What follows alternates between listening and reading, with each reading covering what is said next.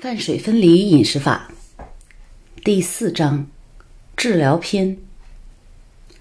泛水分离饮食法可以预防百病。只吃干的食物，不摄取水分的饮食法能带来的效果，我们前面已经说过，可以增加唾液和胃液分泌，并增强它们的杀菌功能，可以消灭食物中的细菌。减少暴饮暴食的产生，气血循环顺畅，呼吸均匀，这是大家可以马上感受到的。吃饭同时饮水或喝汤时，经常会有这样的感觉，感觉似乎吃饱了，闭嘴深呼吸，感到肚脐以上很充实、很饱，呼吸顺畅；但是肚脐以下就感觉空虚，呼吸不畅。只吃干的食物，不摄取水分，试试闭嘴深呼吸，反而是肚脐以上感觉空虚，但是肚脐以下却感觉很充实，呼吸顺畅。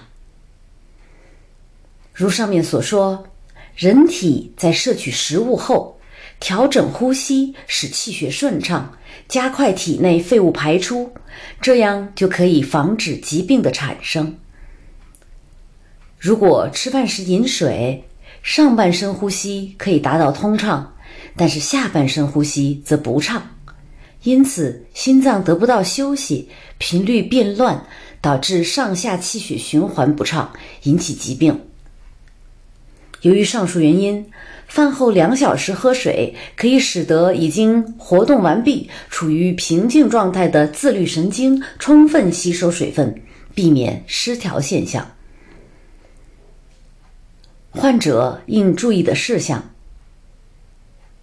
与健康的人进行的饭水分离饮食法相比，身患疾病或者体质较弱的人群使用饭水分离饮食法要求则更为严格，有如下几点要领：第一，如果没有特殊情况，使用一日早晚两餐饮食法。患有轻微疾病的患者可以使用中餐、晚餐饮食法。晚餐时偶尔喝汤饮水也可以。如癌症等严重病患者，无论任何情况下吃饭时都不可以喝汤饮水。第二，癌症等严重疾病患者禁止吃以下食物：一切油类、肉类。豆腐、醋以及醋腌制的任何食物、生菜等各种生的蔬菜、糖以及糖腌制的任何食物、加工过的饮料、水果、红豆、海鲜等等。两顿饭之间禁止吃任何零食。第三，禁止空腹喝水，禁止早上洗澡、游泳、洗头等等。吃完晚饭后两小时再洗澡、洗头、游泳比较好。第四，早上六到八点吃早饭，晚上五到七点吃晚饭。第五，吃饭时先从热饭开始吃，然后再吃菜肴，禁止吃冷的饭菜。第六，在吃完晚饭两小时后到晚上十点之间饮水。要喝温水，禁止喝冷水，饮水量自己调节。第七，不得过度劳神生气。对癌症病患者来说，积食最为危险，过度劳神生气以及吃凉的食物都可能导致积食。如果发生了积食现象，请马上进行抢救。第八，适当做轻微运动，如散步。第九，如果觉得口干、没胃口、浑身乏力，应该先吃梨固食，使身体情况好转。第十，在实践阴阳饮食法时，尽可能多进行咨询和多接受指导。患者使用饮水分离法可能出现的症状及对策：第一。即使是在应当饮水的时间，如果不想喝水，就不要有意喝水，没有必要把喝水当成任务去完成。第二，如果吃完饭后两小时后饮水出现了无力的症状，请改为吃饭一小时后饮水。第三，如果吃完饭两小时后饮水出现了便秘的症状，也请改为吃完饭一小时后饮水。第四，用完餐两小时过后饮水，或者调整为早晚两次进进食时，可能会产生困乏状况。尤其是在两个半月的时候，困乏现象尤其严重。这个时候要睡眠充足。困乏现象是为了使一直都处于疲劳状态的细胞得以恢复而产生的。第五，在进行阴阳饮食法的过程中，得到一些好的效果，但是过了几个月会出现胃酸过多或者积食的现象。这时候，只要和以前一样使用一日三餐饮食法，症状就会消失。第六，禁止把阴阳饮食法和现代科学健康常识任意结合修炼，如果不小心，可能导致严重后果。第七，如果在使用一日两餐饮食法时出现乏力现象，请换成一日三餐进行。减少进食量固然是有益的，但是根据个人情况不同，也可能导致危险。第八，最好戒烟戒酒。如果是健康人，偶尔过度饮酒对身体伤害不大，但是吸烟不仅对自身，也是对其他人会造成伤害。第九。在实践阴阳饮食法时，可能会持续出现胃部绞痛现象，这是身体处理以前由于不良饮食习惯而堆积在体内的过多营养，细胞逐渐自我调节而引起的现象。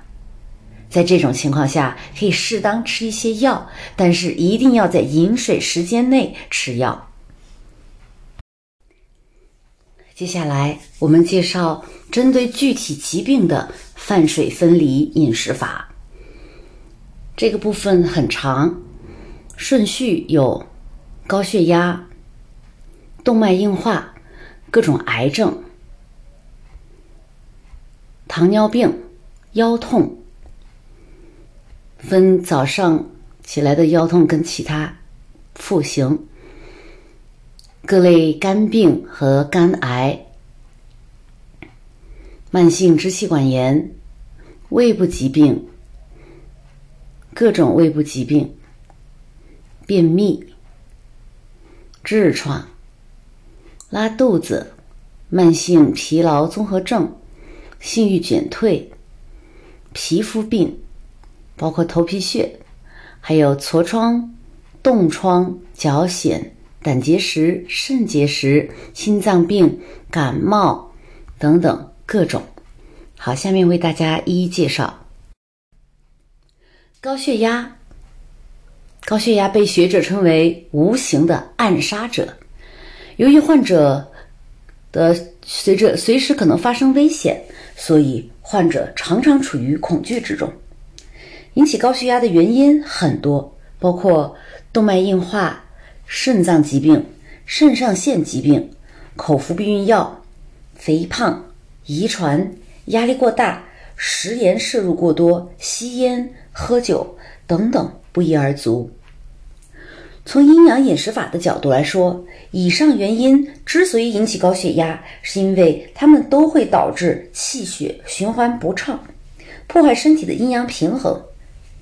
以动脉硬化为例，引起动脉硬化的原因有：未完全消化的食物废物产生有毒气体。或是供氧不足，以导致心脏血管细胞无法正常呼吸，等等。简而言之，是不良的饮食习惯导致了细胞的坏死。使用阴阳饮食法可以使细胞恢复生命力，以避免患动脉硬化，同时可以治愈已经患上的高血压。如果想尽快治好高血压，早晚要严格按照阴阳饮食法进行饮食，同时在睡前要浴足，并且逐渐减少服药的量。浴足就是泡脚，方法是先将脚放入盆中，然后缓缓倒入一定量的温水，依照个人的承受能力，只要不觉得烫就可以。水位到脚踝，等水变凉以后，再次加入温水，反复进行，直到盆中充满了水。泡完脚以后，用干毛巾擦干即可。动脉硬化。动脉硬化症是指动脉失去弹性变硬的症状。动脉硬化会导致血液流通通路变窄，血液流通不畅，使得细胞得不到充分的营养和氧气，阻碍气血运行。细胞受到损害，人体的生命力就会下降。而且，如果血管内壁凝聚的脂肪块掉在血液中，随血液运行，就会导致血栓。想远离动脉硬化和血栓的办法就是预防，应该时常检查颈部、腹部、腿部的血管是否有变窄。在日常生活中，引起动脉硬化的就是人体的阴阳失调，由于吃饭喝水同时进行，会导致体内的热气运较少，冷气运凝聚。所以，如果能够按照严格按照阴阳饮食法进行饮食，就可以有效的预防和治疗动脉硬化。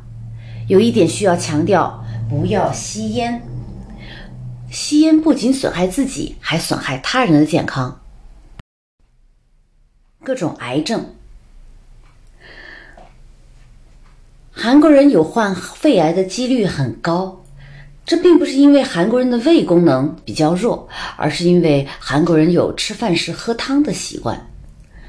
胃癌和其他一切癌症的治疗方法都是一样的，医院对各种癌症的治疗方法都不同，但是在阴阳饮食法中，疗法相同。癌症患者一定要遵守以下几点：癌症患者绝对不能吃任何油，包括。豆油、食用油等等，我们在洗碗的时候不难发现，盛炒菜的盘子上沾的油脂用清水洗是洗不掉的。道理一样，如果吃了含有油的食物，血液就会变成粘稠，血液循环速度就会减慢。另外，癌症患者不能吃海鲜类食物。海鲜类食物虽然不含油，但是在消化时会产生有毒物质。癌症患者吃了海鲜类食物会给身体增加很大的负担。其次，海鲜患呃，癌症患者不能吃蜂蜜、糖等甜食物。身体健康的人在十分疲倦时，睡前喝一杯热的蜂蜜水或者糖水，第二天早上会感觉疲劳完全消除，容光焕发。但是如果有炎症、皮肤病、皮肤瘙痒等情况，喝蜂蜜水或糖水则会使症状加剧。这是因为蜂蜜和糖水中的糖分虽然可以促进血液循环、快速解除疲劳，但是会使血液浓度增加，导致水分不足。接下来，癌症患者不能注射任何营养液。我们体内的细胞昼夜活动不同。白天是阳性体质，晚上是阴性体质。同时，当有疾病侵袭我们的身体时，细胞会发挥自我治疗能力，击退病疾病。但是如果注射营养剂，体内的细胞就会为了处理营养剂而忽视对病毒的防范。一般进入医院，医生就会给患者注射营养剂。但其实很少有患者是因为营养失调而引起疾病的。就算是营养失调引起疾病，其根本原因也是人体的阴阳失调。只有把阴阳调和好，病情才会好转。癌症患者注射营养剂后，就会出现消化不良、低烧等症状。与其他癌症患者相比，肝癌患者更容易出现这些情况。所以，下面有针对癌症患者的几点：第一，癌症患者禁止注射抗癌药剂。患癌症后，人体会自我治疗，注射抗癌药剂虽然可以暂时控制癌细胞的扩散，但是也会杀死正常的细胞，导致白血球功能变弱，反而助长了癌细胞的生长。日本著名的乳腺癌专家近藤诚教授在一九九六年出版了《不要和癌症抗争》一书。他在书中指出，现代医学认为癌症的治疗方法是早期检查、手术和治疗抗癌、注射抗癌制剂，但是其实这些方法反而给患者带来损害。他说。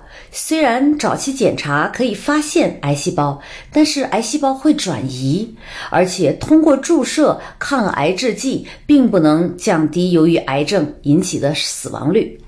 即使切除有癌细胞的组织，也无法完全阻止癌细胞的扩散。在手术后死于癌细胞扩散的人数高达总人数的百分之八十三。第二。癌症患者应该多喝温水。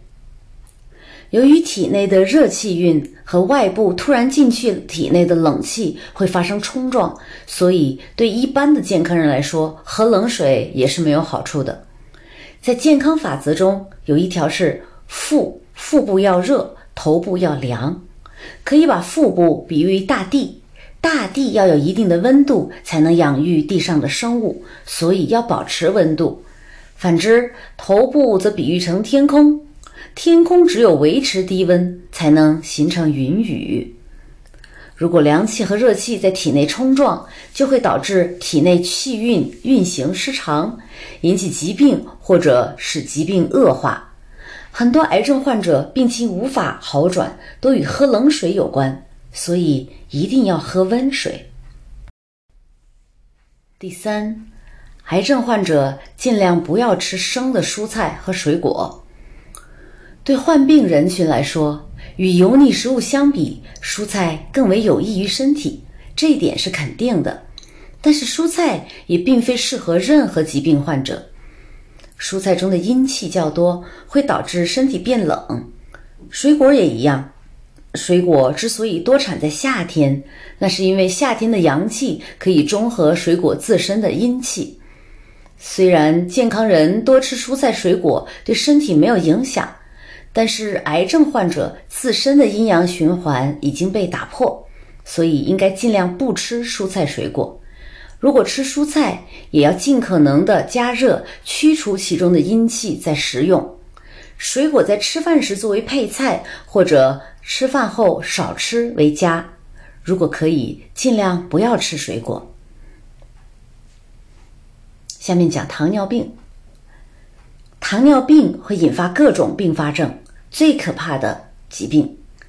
糖尿病由于是由于胰腺胰岛素不足引起的，胰岛素负责把血液中的葡萄糖输送给身体各个器官。如果胰岛素不足，就会产生葡萄糖无法正常输送的状况。留在血液中，随尿液排出，使细胞严重缺乏糖分，身体各器官营养不足。糖尿病患者最典型的症状是营养不足、疲劳、乏力。在现代医学中，通过注射人工胰岛素进行治疗，这样更导致人体自身产生胰岛素的能力下降。导致患者无法离开胰岛素的依赖。阴阳饮食法主要是恢复胰脏的阴阳平衡，恢复胰脏的自身机能。糖尿病又称为消渴病，因为患者会经常口渴想喝水而得名。但是，患者觉得口渴并不是因为身体缺乏水分。而是因为身体自身在恢复不足的阳气，所以饮水根本无法解决这个问题。患者如果经常喝水，会阻止阳气的恢复，导致病情恶化。所以要严格按照阴阳饮食法进行饮食。腰痛，腰痛通常是由于肌肉僵化引起的。如果精神压力过大，或受到物理撞击，就可能导致某处的肌肉僵化。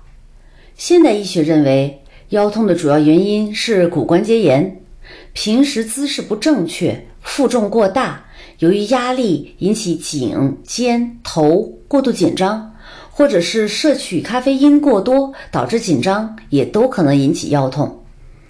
现在治疗腰痛不仅使用物理疗法，还使用各种舒缓紧张的疗法，比如丹田呼吸、冥想等修炼法。但是与这些相比，使用阴阳饮食法会更为有效。想要恢复僵化的肌肉，最好的方法是增加阳气，而阴阳饮食法正好可以增加体内的阳气。如果人体有足够的阳气，就可以一直维持身体的热度。但是很多人在生长过程中失去了大量的阳气，导致身体逐渐变凉变硬。现代科学认为，骨骼炎症是由细菌引起的，而这些细菌则是依靠体内的湿气产生的。通过日光消毒来消灭细菌。强烈的阳气就可以比日光更好的消灭细菌，所以阴阳饮食法是最有效的治疗方法。早上起床时的腰痛，早上起床时腰部疼痛等现象很明显，稍做运动就可以缓解。严格的按照阴阳饮食法进行饮食，如果在吃饭时喝一勺天然食醋，效果会更好。坐骨神经痛，坐骨神经痛的主要症状为臀部冰冷、发麻、疼痛逐渐向腿部延伸。在使用阴阳饮食法的同时，以苦菜作为菜肴，同时购买一斤人参来煎药，在饮水时间服用，每日两次。腰下部疼痛。腰下部疼痛的同时，会伴有后脑和后颈疼痛。使用阴阳饮食法的同时，在酸奶中加入少许栗子或者橡子，在饮饮食时间饮用一杯。腰两侧疼痛，腰部两侧疼痛要使用以辣食物为主的阴阳饮食法，再配合以煎制的浓姜茶，在饮食时间每日一次饮用。腰部中央疼痛，治疗腰部中央的疼痛，在使用阴阳统饮食法的同时，将盐竹盐翻炒九次，在饮水时间每日两次，服用一茶匙。如果服用后觉得胸闷，可以减为两天一次，或者是三天一次。肚脐周围的疼痛。肚脐周围疼痛要使用多以食放食醋的酸的食物为主的阴阳饮食法，同时在饮水期间用烧酒杯装满装七成满的天然食醋饮用。在吃饭时要多吃土豆。各类肝病和肝癌，肝脏有产生胆汁、解毒。促进血液凝固、产生抗体、储存血液等功能。如果肝脏遭到破坏，肝脏内的糖原就无法转换成糖，血糖就会下降，解毒功能不能正常进行，导致体内乙醇和各种有毒物质堆积，脂肪、蛋白质、维生素吸收能力下降，出现拉肚子等症状，同时还会有食欲不振。恶心、黄疸及以面目及全身皮肤发黄，有以木黄为为药，消化不良、乏力等各种不适的症状。现代医学还没有研究出慢性肝炎的治疗方法，只是使用食疗的同时为患者注射维生素，期待患者可以自己痊愈。对待肝硬化也还没有特别的方法，即使是患有肝性昏迷，又称肝性脑病，是严重的肝病引起的，以代谢紊乱为基础的中枢神经系统功能失调的综合病症，其主要临床表现是意识障碍、行为失常和昏迷。即使是这样的干性昏迷，医生也只是要求患者减少摄取蛋白质，如果出现腹水、浮肿等现象，要吃清淡的食物。患有脂肪肝时，减少脂肪的摄取，多吃蔬菜，禁酒。现代医学之所以没有研究出治疗肝病的方法，就是因为无法准确地把握原因。关于引起肝病的原因，有肝病病毒、过度饮酒、药物中毒等众多说法。如果是因为肝病病毒引起的，那么肝病病毒是怎样的病毒？是怎么产生的？过度饮酒又是如何引发肝病的？这些问题至今无人能解答。在阴阳饮食法中，能清楚的知道肝病的引发原因。同样是由于阴阳失调引起，体内阴气多、阳气少，导致肝病。阴阳失调导致一些非正常的物质产生，其中就包括肝炎病毒。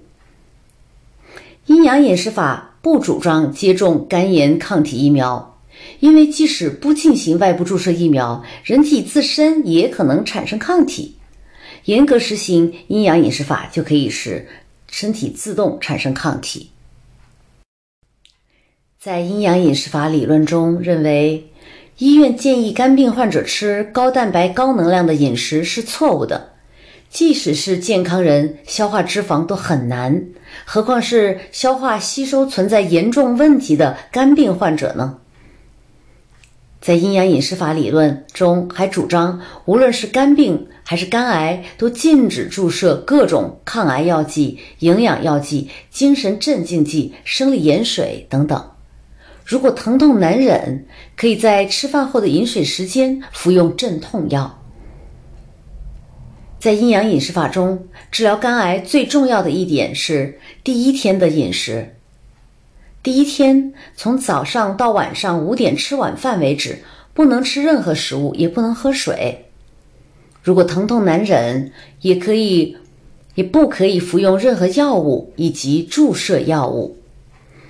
从早到晚不吃任何东西，吃晚饭前或吃晚饭时绝对不能喝汤喝粥。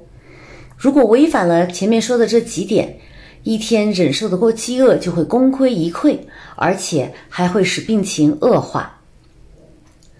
肝癌患者修炼阴阳饮食法时，可能会出现以下的不适症状：第一，修炼初期体重会减少一至五斤，我们有见过有患者减少了十一公斤。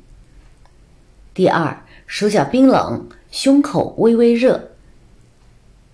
第三，修炼十天左右，会感到极度的口渴。四，身体有其他病疾的部位会觉得疼痛。五，会反复出现突然如针刺般的疼痛，然后又突然消失的症状，不必过于担心。六，尿液颜色深浑浊，还会出现红色。七。两至三天排便一次，开始时排便困难，渐渐会好转，有时也会出现一到两周排便一次的现象。八，可能出现眩晕、贫血。九，出现失眠现象。第一天进行阴阳饮食法要断食一天。是因为人体从早上到傍晚都是阳性体质，如果在白天期间吃东西或饮水，就会使癌细胞扩散，对以后的修炼形成阻碍。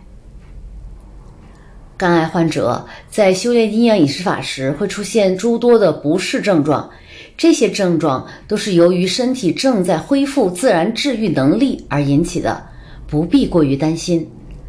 一般通过阴阳饮食法修炼，至少要十五天才能改变患者体质。对不适症状稍作忍耐，三到四天以后，就会觉得精神焕发、活力充沛、身体轻盈。慢性支气管炎，慢性支气管炎由于支气管内产生了大量的粘稠分泌物，这些分泌物会引起慢性、反复性咳嗽、咳痰等等。慢性支气管炎会因呼吸器官感染、过敏、吸烟产生的烟雾和灰尘等的刺激而反复发作。各个年龄层都有可能患病，但是中老年人患病几率最高。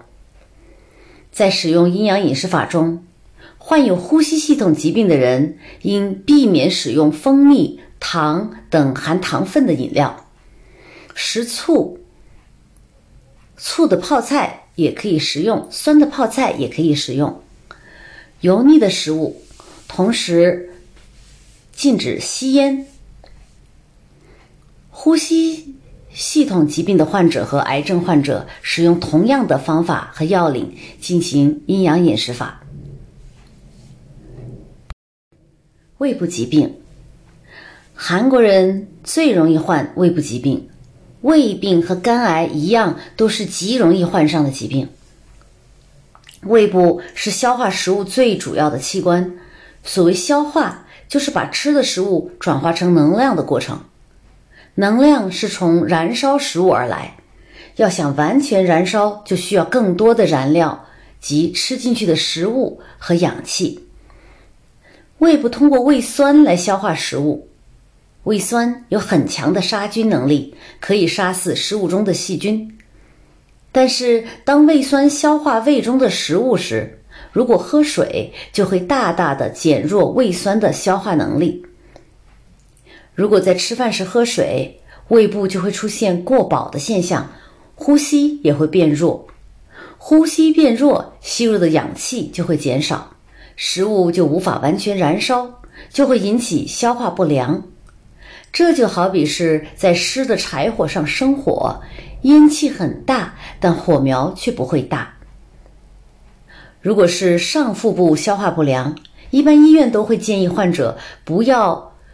做会压到腹部的运动，不要穿过紧的衣服，腰带不要系得过紧。饮食方面，每次要少吃，即把一日三餐改为四至六餐。但是，即使是减少饮食量，如果仍然是吃饭喝水同时进行，一样会引起供氧不足。再加上一日吃四到六餐，相当于一日三餐中又吃了其他食物，使胃部总是得不到休息。阴阳饮食法中不主张把三餐分成更多次进行，相反的，如果患者体力太弱，反而要增加每次吃的饭量。在使用阴阳饮食法的人群当中，一顿饭的量。相当于平常人的两到三倍饭量的人数不胜数，周围人很多会担心这样的吃饭会给胃部带来负担，但是后来发现是他们自己杞人忧天了。阴阳饮食法认为，胃部疾病患者喝粥是危险的，胃部其实更喜欢硬一些的食物，软的食物虽然吃的时候很舒服，但胃部功能会随着变弱。硬的食物在咀嚼过程中间可以锻炼脑细胞和牙齿。胃下垂和胃扩张，胃因为要储存很多的食物而具有很强的伸缩性。如果吃饭和饮水同时进行，就会增加食物的重量，导致胃部负担过重。使用饭水分离饮食法，可以分散食物的重量。恢复胃部的弹性，即使是吃饭饮水分开进行，也不可以摄取过多的水分。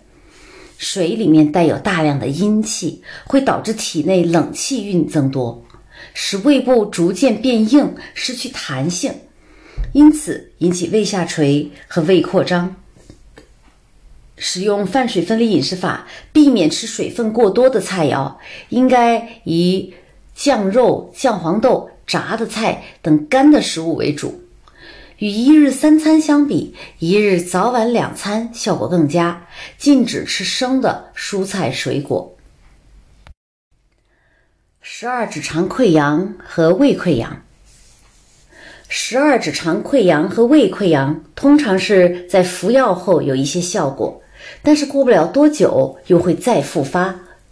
这样的疾病无法快速的治愈和疗愈，所以要坚持使用饭水分离饮食法进行饮食。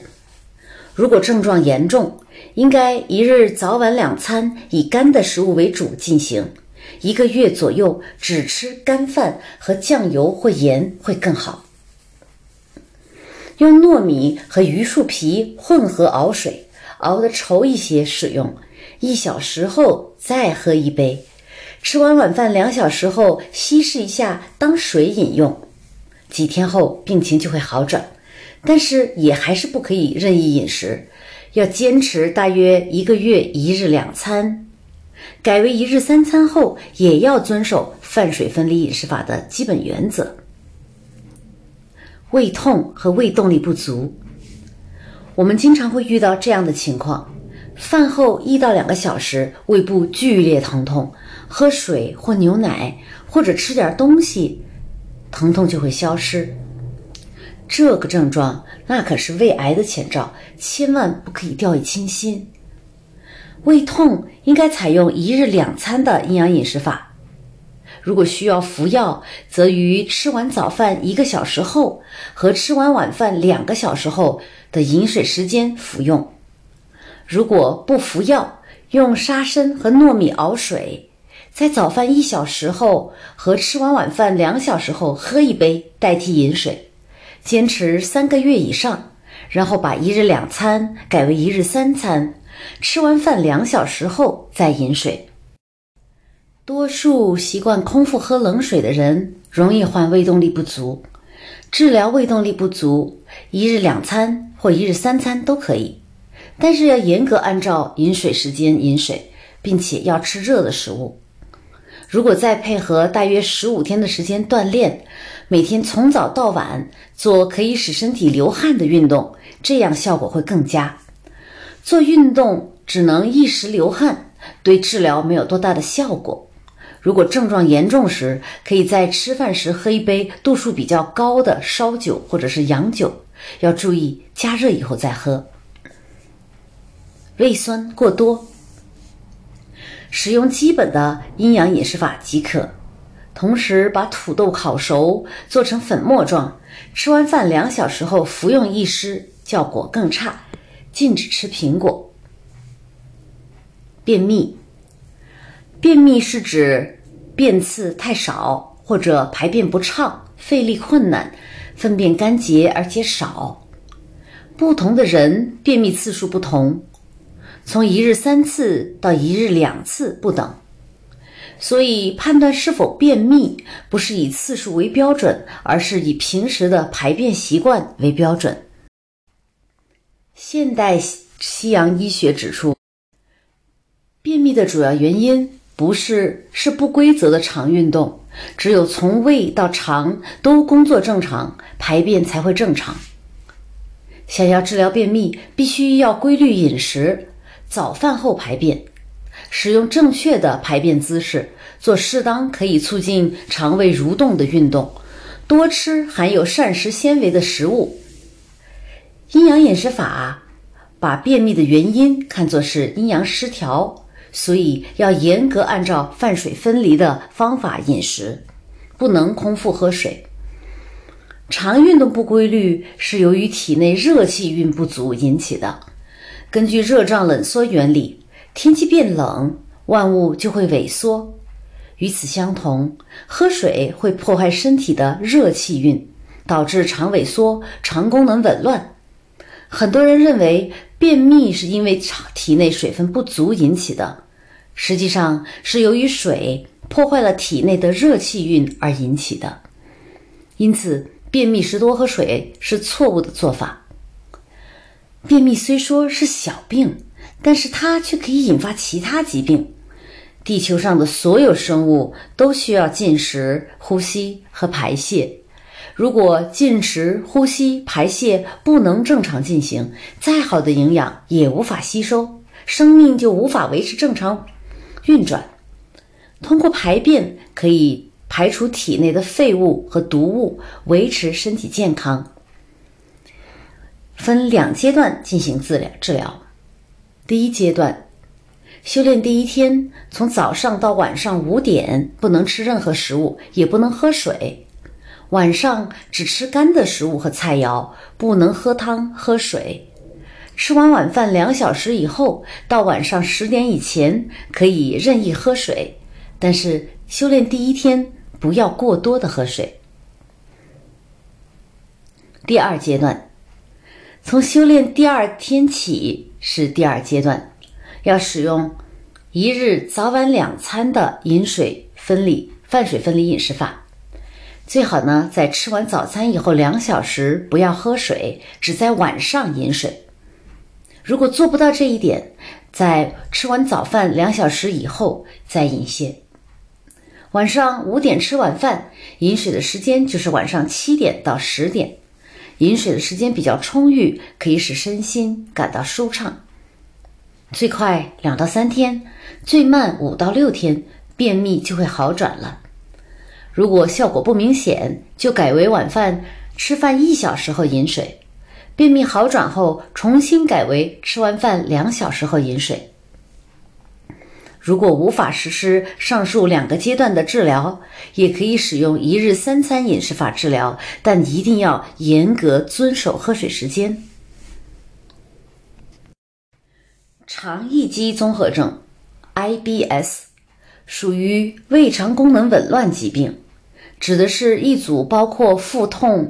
腹胀、排便习惯和大便情况异常、粘液便、粘液便持续存在或间歇发作，而又缺乏形态学和生化异变改变可做解释的症候群。其特征是肠道功能的易激性，过去称为粘液性肠炎、结肠痉挛、结肠过敏、过敏性肠炎、易激肠炎等。由于发病率高且影响患者的生活质量和工作，故而在世界范围内受到广泛的重视。一般人认为，引起肠易激综合症的主要原因是压力过大或抑郁症。现代医学则认为是由于大肠肠壁肌肉痉挛引起的，但是引起大肠肠壁肌肉痉挛的原因还没有找到。阴阳饮食法认为是由于肠中的阴气过多，导致肠过冷，阴阳失调，引起了大肠肠肌痉挛、肌肉痉挛。引起肠过冷的原因就是无规律、无节制的饮水。首先，严格执行阴阳饮食法就是治疗的第一步。肠就如同一个导管。如果水分湿气过多，就会容易滋生细菌，尤其是大量喝冷水会阻碍肠运动，导致拉肚子等等。治疗肠易激综合症要严格执行阴阳饮食法，避免吃蔬菜水果。膳食纤维过多的食物会导致肠内产生大量废气，最好不要食用。吃饭要以干的食物为主。蔬菜要加热烹调后食用，禁止吃含脂肪过多的食物、刺激性食物、乳制品，禁止吸烟，禁止喝酒。痔疮，痔疮的发病原因很多，久坐、久站、劳累等使人体长期处于一种固定的体位，从而影响血液循环。使盆腔内血流慢慢和腹内脏器充血，引起痔静脉过度充盈、曲张隆起，静脉壁张力下降。若运动不足、肠蠕动缓慢、粪便下行迟缓或者习惯性便秘，从而压迫静脉，使局部充血和血液流回障碍，引起痔静脉内内压升高，静脉壁。抵抗力降低，这些都可以导致痔疮发病率增高。根据临床观察以及统计的普查结果分析，不同职业患者中的患病率有显著的差异。在临床上，机关干部、汽车司机、售货员、教师的患病率明显比较高。痔疮痔核位于肛门里面黏膜的，称为内痔。位于肛门门口内侧附近的称为外痔，两者都有的叫做混合痔。症状是患处作痛、便血，严重时痔块会突出肛门外脱垂，排便后才缩回。阴阳饮食法中认为，引起痔疮的原因同样是阴阳失调，肠内阳气不足，阴气过多，肠功能变弱，导致各种细菌滋生。在使用阴阳饮食法的同时，要注意清洁，加强运动也可以治疗痔疮。使用阴阳饮食法可以加强肠内的阳气，驱逐阴气，使肠功能恢复正常。如果患有直肠癌，或痔疮十分严重的患者，可以在使用阴阳饮食法的同时，使用榆树皮熬水，用熬的水沏上竹盐，早晚灌肠，效果更佳。在痔疮完全治愈前，应该坚持灌肠。坐下，两腿伸直，两脚跟互相碰撞，每天做两千次。这样，从脚跟产生的阳气通过腿向上传递，可以帮助治疗痔疮。尽量不要进行手术，也不要有意去服用药物。直肠和肝脏有密切的联系，如果服用过多的药物，就会损伤肝脏。拉肚子，有些人只要一吃东西，就得去洗手间排便。有很多患者受这样的病痛折磨十几年，使用一日三餐的阴阳饮食法可以很快取得效果。注意不要吃生的蔬菜水果，以干的饭菜为主进行饮食。如果半个月以后没有好转迹象，调转调整为一日中午晚上两餐。同样不能吃生的蔬菜水果、冰淇淋等凉的食物以及脂肪类的食物。即使肠功能正常，肝脏功能弱或者身体内部过凉，也会引起拉肚子。肝脏功能弱的人吃油腻食物和肉类就会拉肚子；身体内部过凉的人吃凉的食物或喝酒时会拉肚子；肠功能不好的人吃水果蔬菜也会拉肚子。因此，拉肚子的人应该记住自己在吃哪些食物后拉肚子，这样。可以对症下药。